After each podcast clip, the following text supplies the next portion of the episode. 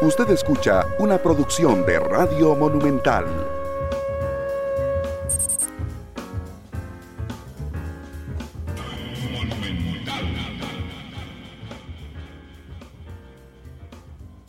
La radio de Costa Rica, ¿qué tal? Muy buenas tardes, bienvenidos a Matices, yo soy Randall Rivera, les agradezco mucho que nos acompañen hoy, segundo programa de la semana, este, una semana que por cierto, para los que siguen la información internacional es clave, en los Estados Unidos, porque eh, están, Estados Unidos nunca ha llegado a incumplir el pago de la deuda por quedarse sin plata, pero están a punto de hacerlo el primero de junio. Yo personalmente no creo que eso pase, creo que van a llegar a un acuerdo antes. Sin embargo, la incertidumbre por la naturaleza del acuerdo para subir el techo de la deuda, es decir, para que se puedan este, endeudar más, genera efectos en el resto del mundo. Y si Estados Unidos llegara a no poder subir el techo de la deuda e incumplir el pago de sus obligaciones, sería, por primera vez en la historia, también tendría repercusiones inmediatas en los mercados financieros. Para entender estos, esta incertidumbre y toda esta información, le pedimos a Gerardo eh, Corrales que nos acompañara hoy. Don Gerardo, bienvenido a Matices, ¿cómo le va? Hola, don Randall, eh, muchas gracias eh, de nuevo por esta eh, oportunidad y como usted dice, esta semana es clave para lo que los norteamericanos han llamado el día D para determinar si eventualmente va a haber problemas de pago de las obligaciones de los Estados Unidos al igual que usted, pues los analistas y mi persona consideran que esa probabilidad es ínfima por lo que vamos a explicar en el programa. Este, don, don Gerardo, en un análisis que hacía La Voz de América la semana pasada, decía que esto ha ocurrido no sé cuántas veces, como, no me acuerdo, 37 o 77, no me acuerdo, que Estados Unidos ha tenido que subir el techo de su deuda. Eh, digo, eso, eso, es muy lógico, sobre todo cuando usted amplía su PIB entonces, como, la, como yo eh, o usted, conforme vamos aumentando nuestro salario en la vida, pues vamos aumentando el techo de cómo podemos endeudarnos para hacer inversiones. ¿Cómo se maneja esto en Estados Unidos, don, don, don Gerardo? En realidad, eh, de acuerdo con la constitución política de los Estados Unidos de 1789, antes eh, era igual que el sistema costarricense en el sentido de que todo nuevo endeudamiento del gobierno tenía que pasar por la aprobación del Congreso, lo que diríamos aquí por la Asamblea Legislativa. Sin embargo, en 1917, a propósito de la Primera Guerra Mundial y por la necesidad de agilizar em, los gastos, la realización de gastos eh, relacionados con la Primera Guerra Mundial, se decidió modificar la metodología y en vez de ir uno por uno, crédito por crédito, se migró a esta modalidad de fijar un límite máximo, conocido como el techo de la deuda, tal que el gobierno pueda, eh, aparte de sus impuestos, eh, cubrir sus necesidades financieras eh, haciendo emisiones de títulos valores tomando créditos hasta alcanzar ese techo. Eh, a partir de 1960 realmente ese techo ha sido superado 80 veces. O sea, no es algo que sea atípico dentro de la situación política financiera de los Estados Unidos.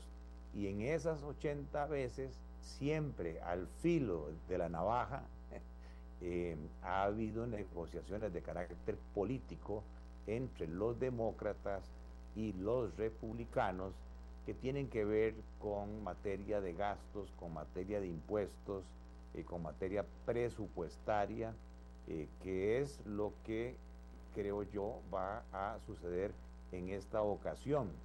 La secretaria del Tesoro, digamos la Tesorería Nacional, la señora Janet Yellen, eh, fue al Congreso a advertirle que, por decirlo así, su flujo de caja, sus requerimientos de gastos y sus ingresos le dan para atender sus obligaciones y sus pagos hasta el 5 de junio.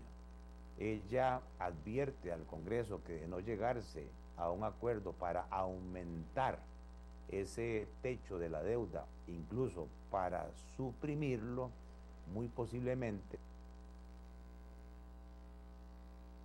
ya dificultades de, obligaciones eh, financieras, que es conocido, sería una catástrofe en el sentido de que la economía más rica del mundo no pueda pagar sus eh, obligaciones, sino también que tendría problemas de flujo de caja, como fue lo que tuvimos nosotros en el 2018 para pagar salarios, para pagar pensiones, eh, para pagar gastos militares, para pagar eh, todo lo que tiene que ver con temas de gastos sociales y por esa razón eh, lo llama el día D y este, advierte a eh, los diputados, a los congresistas, tanto republicanos como demócratas, que es urgente llegar a un acuerdo.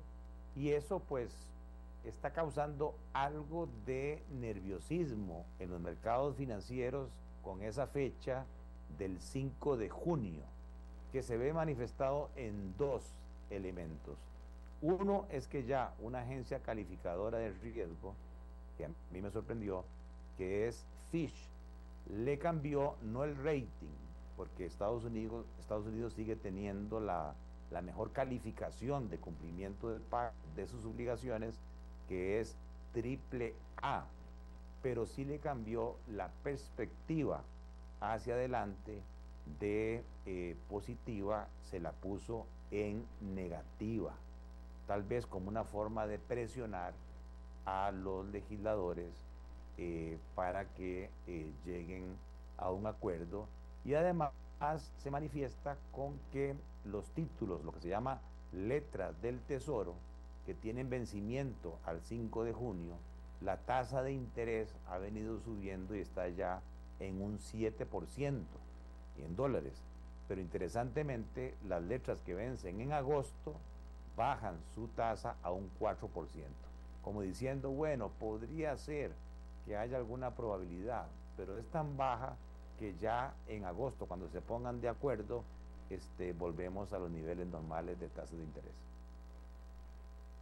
Don Gerardo, cuando le preguntan a la, a la secretaria del Tesoro sobre estos temas y las consecuencias de que podríamos caer o podrían caer ellos, perdón, en un muy improbable impago, se centran en las repercusiones en Estados Unidos.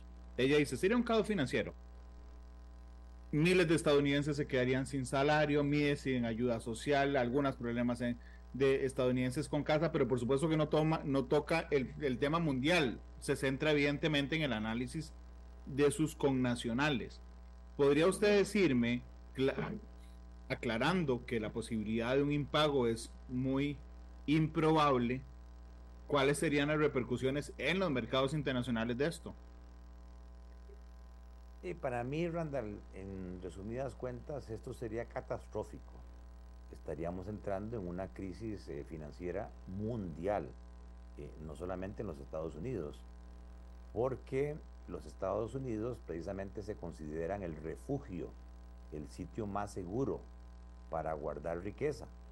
Eh, de hecho, los principales inversionistas en bonos del Tesoro estadounidenses son los chinos, los japoneses, los Emiratos Árabes, Luxemburgo, o sea, las bolsas internacionales mantienen sus reservas en bonos del Tesoro americano. Entonces, imagínense lo que sería que de repente un bono que está calificado eh, triple A sin la menor duda, tanto así que se considera como el bono típico libre del riesgo de impago, de un momento a otro pasa a categoría D, o sea, como si fuera Venezuela, como si los Estados Unidos de repente se convirtieran en Venezuela en términos de no pago de sus obligaciones. Eso generaría un caos mundial que llevaría a los inversionistas a vender esos papeles, lo cual dispararía las tasas de interés en el mundo, eh, también ocasionaría de que el dólar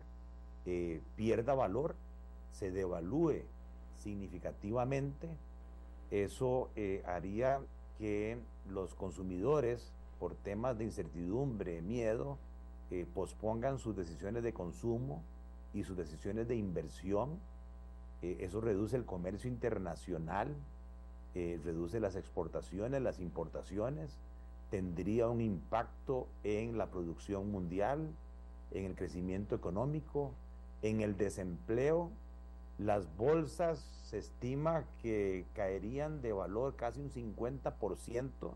Imagínense lo que serían los fondos de pensión, los fondos de inversión, de repente que les digan lo que ustedes tienen ahí ya vale un 50% menos.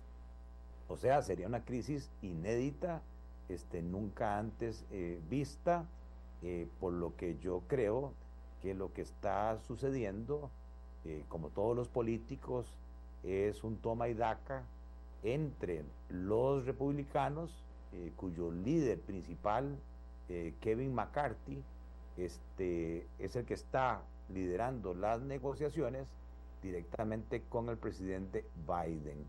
El sábado pasado, precisamente en esa línea, hubo una luz de un acuerdo, eh, una conversación de casi 90 minutos entre estas dos personas, los republicanos lo que se están quejando es que los demócratas se están aprovechando de hacer crecer el gasto público de manera excesiva y que lo que quieren es seguir grabando a los estadounidenses con más impuestos, a propósito de la discusión aquí en eh, Costa Rica y que ellos no están dispuestos a eh, levantar el límite, el techo eh, de la deuda si los demócratas no se comprometen, según los republicanos, por 10 años a ponerle límites al crecimiento del gasto eh, público.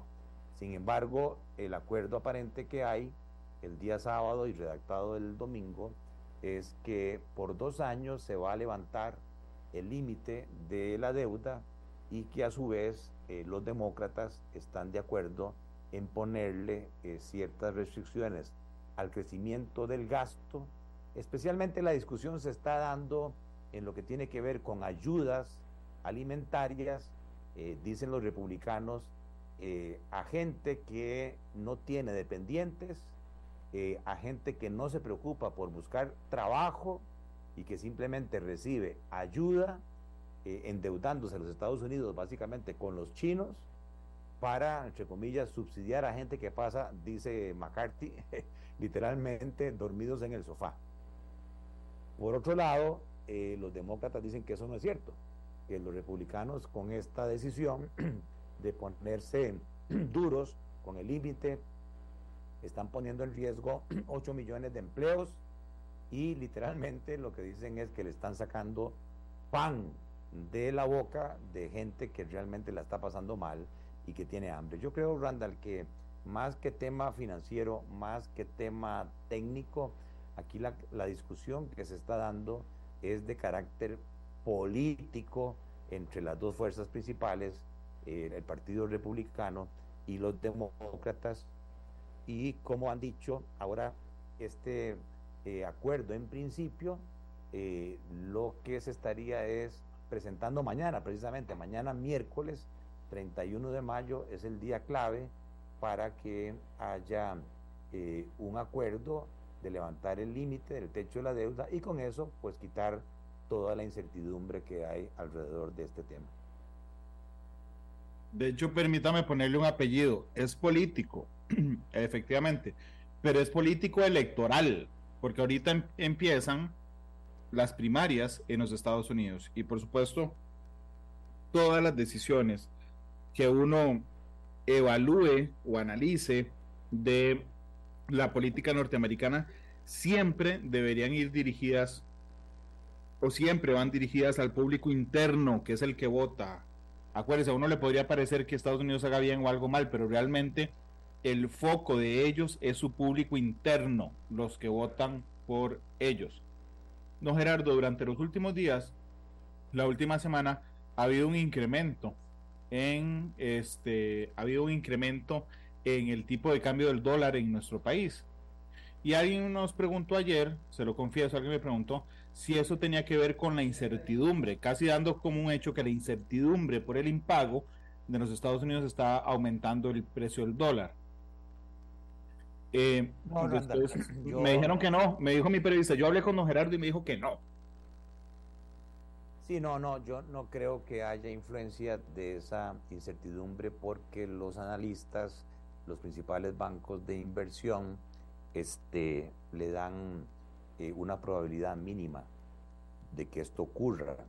De hecho, como decía, ese límite se ha superado ya 80 veces y en 80 veces han logrado llegar, eso sí, al filo de la navaja a eh, acuerdos políticos.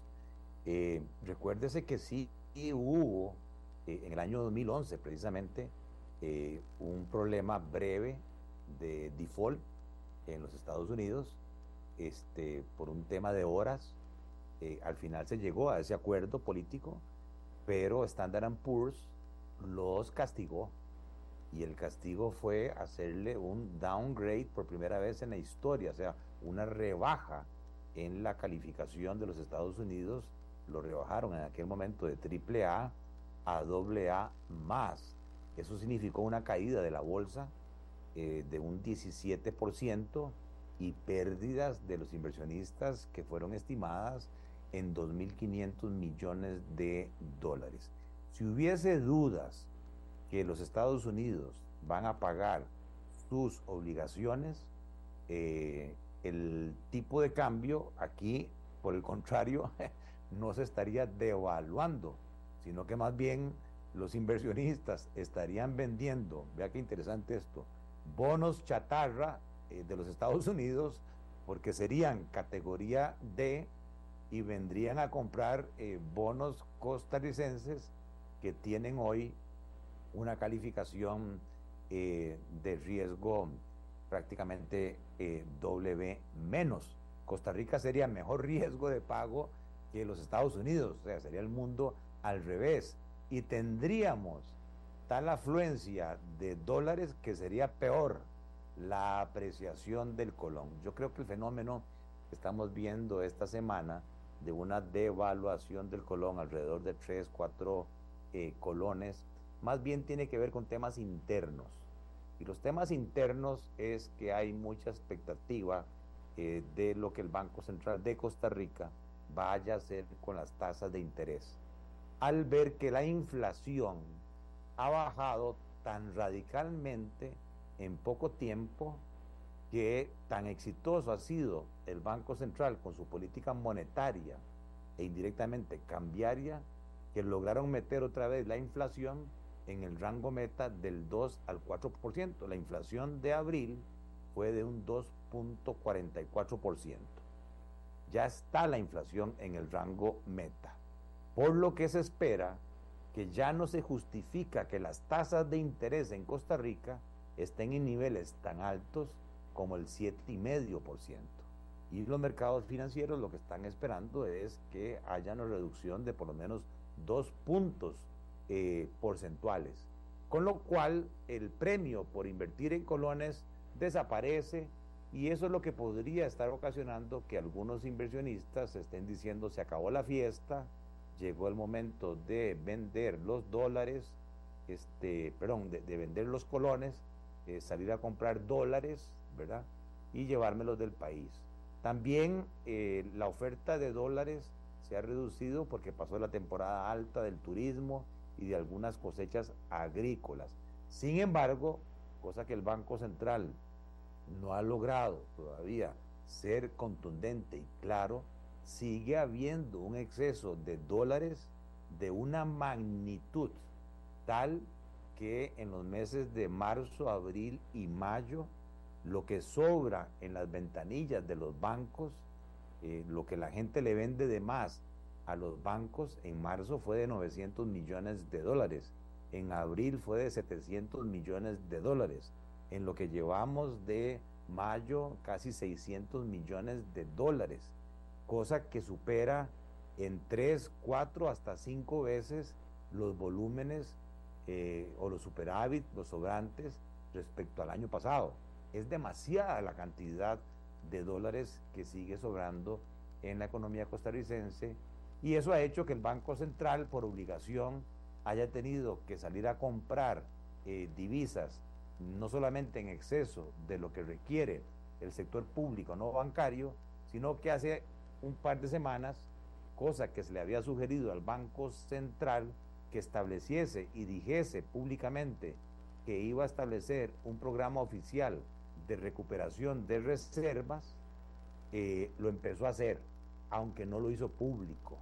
Ahora el Banco Central está comprando no solamente para satisfacer lo que el sector público le demanda, sino que también está comprando en las últimas dos semanas prácticamente 300 millones de dólares por operaciones propias que llaman ellos, que según el manual del Banco Central es cuando se quiere aumentar el nivel de reservas este, para blindar, por decirlo así, eh, el país. Si eso se hubiese hecho público, cosa que hoy manejamos solamente los, los técnicos, fuera una señal, hubiese sido una señal de que hay una demanda incremental de dólares y pudo haber cambiado las expectativas y ver entonces una tendencia ahora sí de devaluación, no para llevar el tipo de cambio al miedo de los 700 colones o más, pero sí llevar el tipo de cambio a un nivel tal que haga que la competitividad del país, que se devolvió, según las mismas cifras del Banco Central, a enero del 2017, o sea, hoy Costa Rica se encareció lo mismo que estaba en enero del 2017. Eh, deberíamos recuperar eso y volver a una estabilidad cambiaria alrededor de los 600, 620 colones, que era lo que teníamos antes de que pasara esto a partir del segundo semestre del año pasado. Claro, y entonces hoy vemos porque ayer cuando nos pusimos a hacer esa nota encontramos que había una un día de una enorme participación del banco. Este, lo que lo que aumentó el tipo de cambio del dólar. Pero tiene razón usted, solo los técnicos lo manejan. No es una señal al público en general. Sí, aparte de que eh, lamentablemente como llevamos ya tantos días en una tendencia eh, no de volatilidad, porque realmente lo que hemos visto es una curva con pendiente negativa este, desde el mes de julio del año pasado. Este, eso hace creer a los agentes económicos que el tipo de cambio en Costa Rica solo se mueve en una sola dirección, hacia abajo. O sea que el colón se aprecia todos los días. Así es. Entonces, quien sale a comprar en el 90-95% los excedentes de dólares es el Banco Central, porque ningún agente económico distinto se arriesga a demandar dólares porque creen que mañana van a valer menos y les va a generar pérdidas. Ahí no hay mercado, ahí estamos hablando de un fenómeno de una sola cola, que el tipo de cambio solo baja. Eh, por esa razón esto para mí es atípico, es anormal y el Banco Central debería haber hecho la conferencia de prensa, el comunicado de prensa, anunciando medidas como el prepago del préstamo del FLAR, que no volvieron a hablar de eso, como este programa oficial de recompra de divisas, como la tendencia a reducir las tasas de interés, ¿verdad? Para que la gente diga, ah, ok, ahora sí, va a haber diferencia de criterios, el tipo de cambio puede subir, puede bajar, y volvemos a una situación de mercado, no un tipo de cambio establecido prácticamente por el criterio del Banco Central. Don Gerardo, ya usted nos dejó claro que la incertidumbre por el improbable impago de deuda no afecta al tipo de cambio en nuestro país. Hay otro montón de cosas en la economía estadounidense que sí inciden directamente en nuestra economía. ¿Podríamos hablar de eso? Por ejemplo, el manejo de las tasas de interés en Estados Unidos. Claro, este, los Estados Unidos, eh, el Banco Central de los Estados Unidos sigue enfocado, a pesar de los problemas que se tuvo con algunos bancos que precisamente por subir las tasas de interés eh, hicieron bajar el valor de los bonos que tenían estos bancos y les generaron pérdidas importantes de tal magnitud que prácticamente tuvieron que ser intervenidos eh, empezando por el Silicon Valley, el Signature Bank, el Republic Bank, varios bancos que, sobre todo de carácter pequeño, han tenido que ser eh, intervenidos y eh, prácticamente comprados por otras entidades. Pero el Banco Central de los Estados Unidos sigue privilegiando el tema de control de la inflación. Solo que hay una pequeña diferencia con el caso de Costa Rica.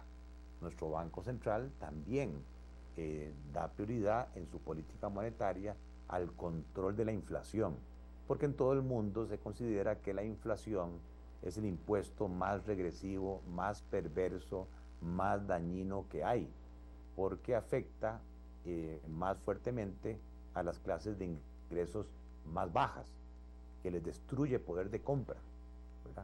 No es lo mismo que con una inflación, digamos, del 8% en los Estados Unidos, este, que le quiten el 8% de poder de compra a una persona de ingresos bajos que a una persona de ingresos altos. Ese 8% podría ser un día de comida para la persona de bajos ingresos, mientras que para la persona de altos ingresos puede ser insignificante, consumo eh, superfluo.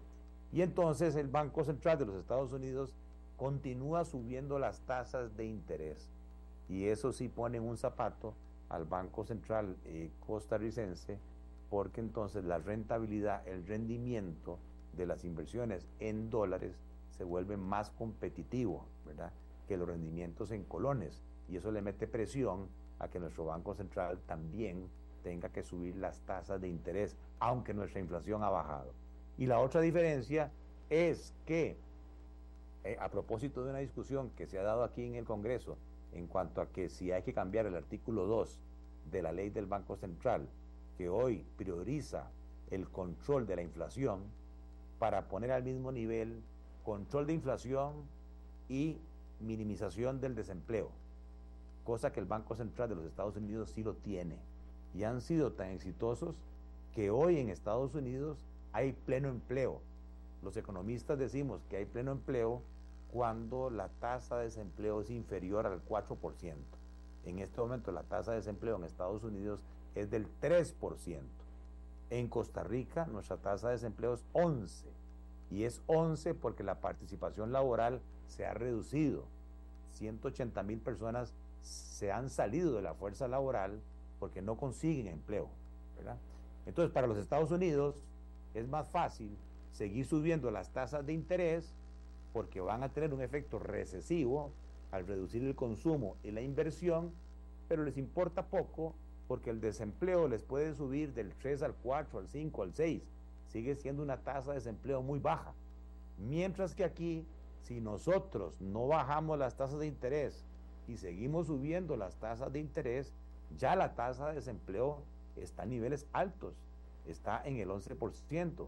Entonces tendríamos dos fenómenos, tasas de interés altas y un tipo de cambio apreciado que podría generar un desempleo masivo en exportación, en turismo e incluso en producción local al volverse las importaciones mucho más baratas. Por eso cuando la gente dice, no, es que aquí la solución es eliminemos el colón, dolaricemos la economía. Esa gente que dice eso no entiende que nuestra política fiscal es deficitaria, todavía tenemos una alta deuda y los ingresos del gobierno no alcanzan para cubrir todos los gastos. Entonces, el único elemento que nos queda es la política monetaria. Si nosotros dolarizamos nuestra economía, le cedemos el control monetario al Banco Central de los Estados Unidos. Y si ellos tienen otras prioridades, como lo estamos viendo ahora, van a continuar subiendo las tasas de interés y eso nos pondría a nosotros en, en un problema mayor recesivo y ahí la variable de ajuste económica, al no tener política monetaria ni fiscal, sería el desempleo, que para mí es el problema más serio que tiene el país.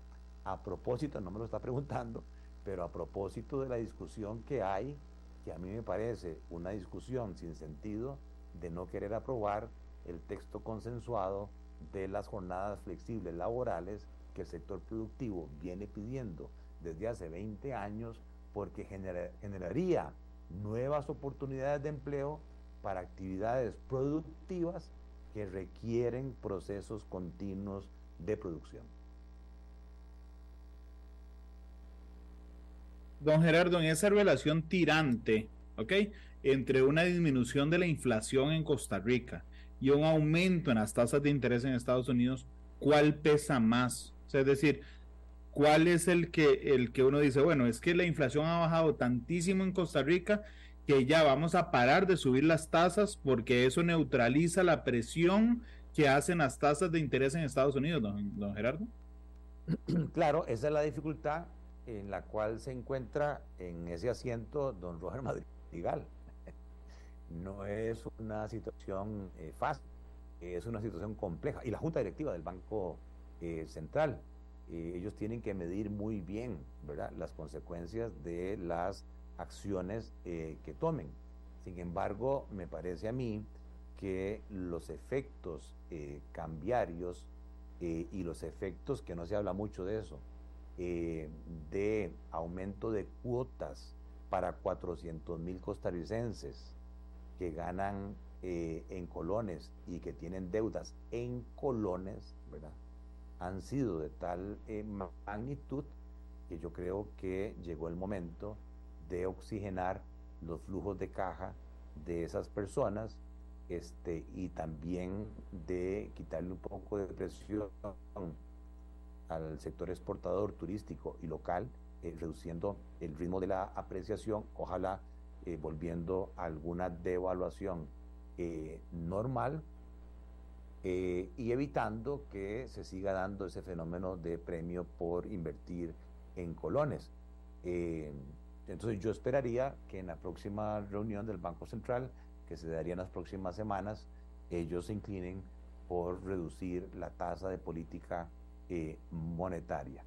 Creo también que en los Estados Unidos eh, cada vez más este, ellos van controlando también la inflación eh, y que también hay presión de algunos deudores por la subida de las tasas de interés y que este, podría, precisamente por lo que usted decía, también por temas políticos, hacer que en algún momento el FED, cosa que lo ha insinuado, este, ya no siga con la tendencia. Es más, el último ajuste fue apenas de 0.25%, lo cual podría haber eh, un regreso a eh, tasas de interés a la baja, eh, por cuanto se podría decir que la inflación en ese país estaría ya controlada.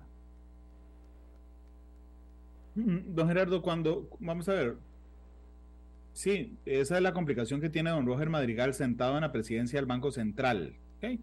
Pero, pero, porque yo no, no me cabe en la, en la cabeza pensar que una sola persona, ¿ok? Defina las prioridades respecto a esos temas en el país. Si a quien dice, vamos a ver, ya es suficiente de elevar, hasta aquí es una inflación aceptable, hasta aquí vamos a aceptar la presión de las tasas internacionales. O sea, ¿quién, hoy vamos a hacer una conferencia de prensa o la otra semana para frenar la apreciación del colón? ¿Quién es el que define o los que definen los temas políticos que influyen en esas decisiones técnicas, don Gerardo? Oiga, ¿qué es esa risa? ¿Qué es esa risa? Es una pregunta compleja, ¿verdad? Porque eh, en teoría, eh, incluso eh, para poder incorporarnos en la OCDE, hubo que hacer cambios para reforzar la independencia técnica del Banco Central, para garantizarnos que las decisiones que usted está mencionando este, sean resorte exclusivo de la presidencia y de la junta directiva del Banco Central. Sin embargo, ¿qué más maestro que don Eduardo Lizano? Este, él recibía en su despacho eh, a políticos, eh, a miembros del Poder Ejecutivo, a banqueros, eh, y siempre don Eduardo preguntaba este, cuando alguien llegaba a su oficina y le decía, hola don Eduardo, este, ¿cómo está usted? Y la respuesta típica de don Eduardo era, depende de lo que usted me diga. si usted está bien, ¿verdad? Yo, como banquero central, voy a estar bien. Y entonces, eh, de ahí yo creo que hay un sexto sentido de los anteriores presidentes del Banco Central que su lectura no puede ser solamente técnica, eh, que también tienen que tomar en cuenta eh, temas políticos, temas sociales, ¿verdad? Entonces, ese pensamiento químicamente puro de que las decisiones sean netamente eh, técnicas, yo como buen Cartago, como buen paraíso, me las cuestiono. Y creo que al ser parte del equipo económico del gobierno, el presidente del Banco Central participa en las sesiones y sabe que nuestro presidente eh, ha hecho ofrecimientos importantes de reducir el costo de vida de los costarricenses, ¿verdad? Eh, sabe también que el gobierno tiene eh, una deuda en dólares del 40% de los 45 mil millones de dólares debemos, el 40% está en dólares y que nuestro gobierno es un generador de colones, no genera dólares. Entonces, claro, que hay ahorros significativos en las finanzas públicas cada vez que el tipo de cambio eh, se aprecia. No quiero decir con esto de que la decisión técnica se vea sesgada, pero algo de influencia hay. Aprovecho para dos comentarios que se me fueron. Eh, la magnitud del techo de la deuda en los Estados Unidos actual es de una dimensión tal que cuesta leer esto, 31.4 millones de millones de dólares. O sea, un 31.4 más 12 ceros. Esa es la magnitud. Que cuando uno divide entre 330 y resto millones de habitantes, da que cada norteamericano debe, ¿verdad? Por persona, por deuda de su gobierno, más o menos 100 mil dólares. Cuando nosotros hacemos lo mismo, 45 mil millones de dólares dividido entre 5 millones de habitantes, nos da 9 mil dólares por costarricense. O sea, este, más de muchos consuelo de tontos. Los Estados Unidos, los norteamericanos, están 10 veces más endeudados por persona, ¿verdad? Que nosotros los costarricenses, solo que hay una pequeña diferencia. Ellos pueden poner la maquinita a funcionar y emiten un papel, ¿verdad? Que se llama dólar, que es la divisa por excelencia.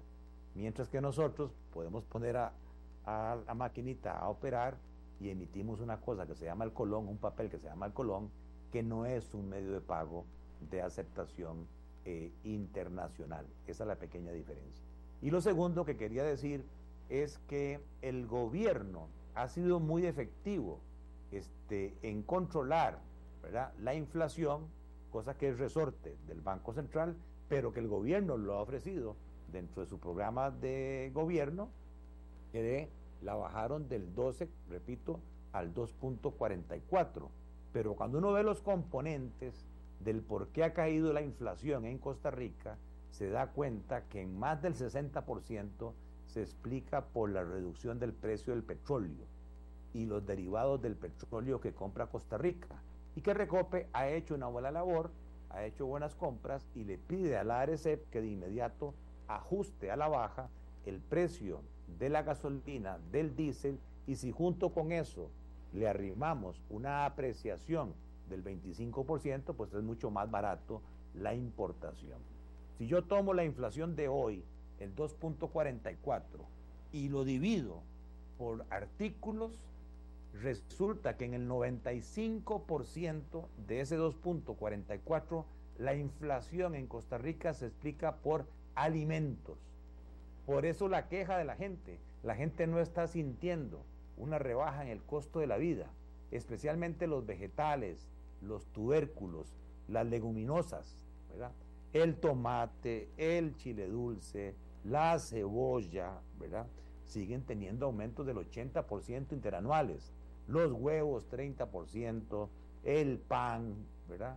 Este, y ahí me parece a mí que ha hecho falta una labor que la ley de promoción de la competencia se la faculta al Ministerio de Economía de poder inspeccionar ¿quién está ganando con todo esto? Porque en el mundo los alimentos han caído de precio, porque cayeron los fertilizantes, cayó el precio del transporte, pero aquí no bajan en la misma proporción al consumidor. Es más, cuando usted entra a la página del Banco Central, se da cuenta que la inflación medida por el índice de costos de producción a los productores, eh, más bien es negativa en el mes de abril, mientras que la inflación medida a los consumidores eh, es eh, positiva. O sea que de alguna manera uno podría sospechar que algunos productores intermediarios, importadores, podrían, ¿verdad?, estar recuperando las pérdidas del pasado, ampliando sus márgenes, comprando más barato, ¿verdad? Y no llevando esas reducciones de precio al consumidor. Ahí creo yo que ha hecho falta una mayor presión de parte de las autoridades. Don Gerardo, permítame ir a una pausa. Nos quedan cinco minutos de programa nada más.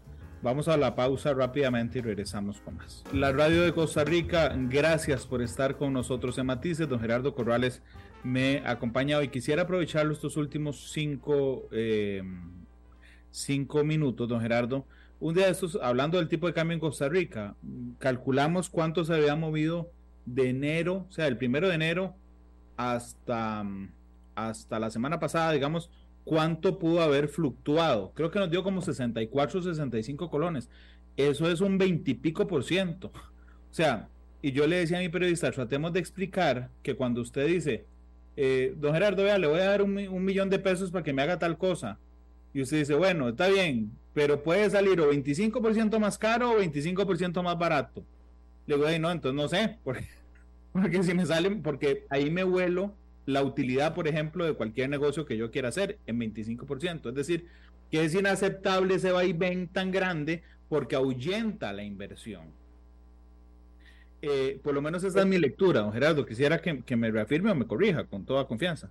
Es correcto, es correcto. Y, la dificultad eh, mayor está en aquellas empresas que no necesariamente son exportadores eh, o hoteles o turismo, que reciben sus ingresos en dólares, han pactado, digamos, sus contratos en dólares y como usted dice, se comprometieron a hacer una construcción, eh, hacer un trabajo tecnológico, etcétera, este, y el contratante les va a pagar en dólares, pero sus gastos, sobre todo salarios, los tienen en colones. Y al ser ahora, como usted dice, el tipo de cambio les pagan por cada dólar 150 colones menos, o sea, una apreciación como el 25%, eh, por ciento, en la realidad lo que está sucediendo es que esos ingresos en dólares les está permitiendo eh, pagar prácticamente un 25% de menos en sus gastos. Y eso se ve reflejado en los flujos de caja. La gran preocupación de las empresas es la liquidez. Las empresas no quiebran por solvencia. Yo puedo tener propiedades, puedo tener este, edificios, maquinaria, equipos, pero si yo no tengo, como los Estados Unidos, la señora Yellen, yo no tengo la liquidez ahí en caja para hacerle frente al pago de proveedores, al pago de salarios, al pago de la deuda, puedo entrar en default, puedo entrar en incumplimiento de mis obligaciones. Y eso es el miedo que se está manifestando. No es por molestar, o sea, no es como algunos dicen, ah, no, es que estos empresarios eh, lo que quieren es seguir ganando millones. No, no, no. Es que recordemos que activas en el país pagando cargas sociales, hay 70 mil empresas. Y de esas 70 mil empresas, eh, prácticamente eh, solamente el 2% eh, generan más de 100 empleos. O sea, son grandes compañías. Quiere decir que nuestro parque empresarial, este, en el 98% son MIPIMES, son empresas de menos de este, 100 empleados. Eh, y están pasando mal desde el punto de vista de flujo de caja.